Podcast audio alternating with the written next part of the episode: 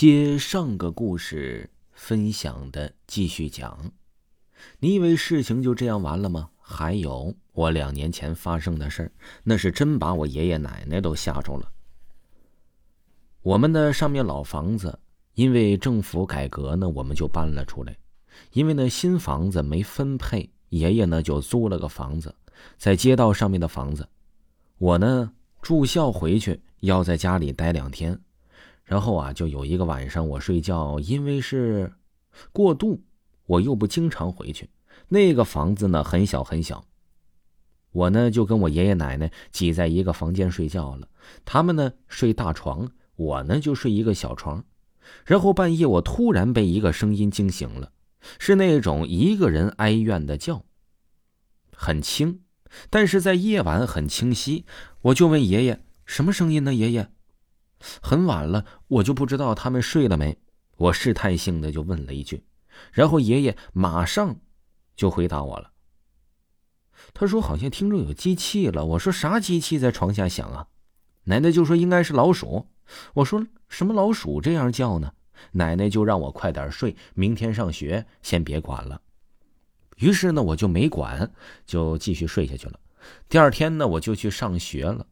又一周之后，我回到家。然后在客厅写作业的时候，奶奶过来坐着，她说：“你前面不是听到声音了吗？”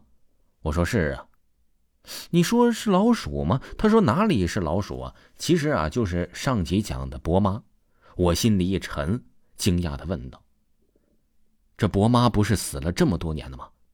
她说：“是啊。”奶奶呢，于是就缓缓说出了理由，也把之前的顾虑打消了。他说呀，其实啊，在我回来的前两天，就开始了这个事儿了。第一次呢是在窗子外，当时爷爷还说谁在叫奶奶呢？这奶奶说不知道。我爷爷还以为是上面的刘二娃，因为啊，这个刘二娃呢特喜欢喝酒，每次都半夜才回家。我们那个房子窗外呢是条路，但是呢那个路比窗子高些。有一天污水沟隔着。我爷爷以为啊，他喝醉了掉沟里了，准备出去看。我奶奶不让，他说明显听到是个女声，怎么可能是刘二娃呢？一直就不让我爷爷出去。我奶奶就觉得是脏东西，然后就这样没管。第二天晚上啊，那个声音呢，直接来到了床前。我奶奶听得很真切，那个声音，然后就让爷爷开灯看，啥也没有。然后关了灯呢，就没有了声音。那晚就这样过去了，然后第三个晚上又是我在的那一晚又来了，而且呢是在床下，我也听着了。奶奶就觉得很奇怪，但是没让我知道，就敷衍了我一下。我第二天走了过后啊，我奶奶就上去问了一直在这住的老人，问这附近有坟吗？别人就说这附近一直都是居民楼，怎么可能有坟呢？然后奶奶就觉得奇怪了，就去找了我二舅爷。他呢，多少沾点那方面的本事哈。目前呢，在我们的那一片做丧事道场的师傅。然后呢，他一看就说家里没什么问题呀。然后就问了一下这轿的位置，到处找，终于看到衣柜顶上的箱子。大家都知道那个箱子是装寿衣的，是我爷爷奶奶自己的。然后就问那里面是上面搬下来的，爷爷就说呀，是老房子搬下来的。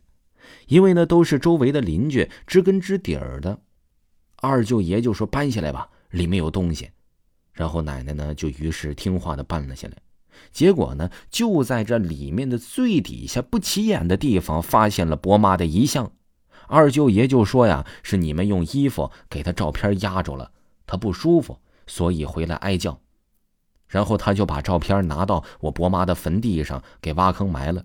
就这样。以后没有出现什么声音，但是呢，我在搬新房子以前呢，也是没太敢回去睡觉，因为呢，实在对这个声音呢是既敏感又害怕。听众朋友，分享的故事就给您播讲完了。如果呢没有听够维华的专辑，可以听听《灵异鬼事》维华讲民间鬼故事的第二部。喜欢的朋友一定不要错过，就在账号下的第一个。就可以看见了，咱们下期再见。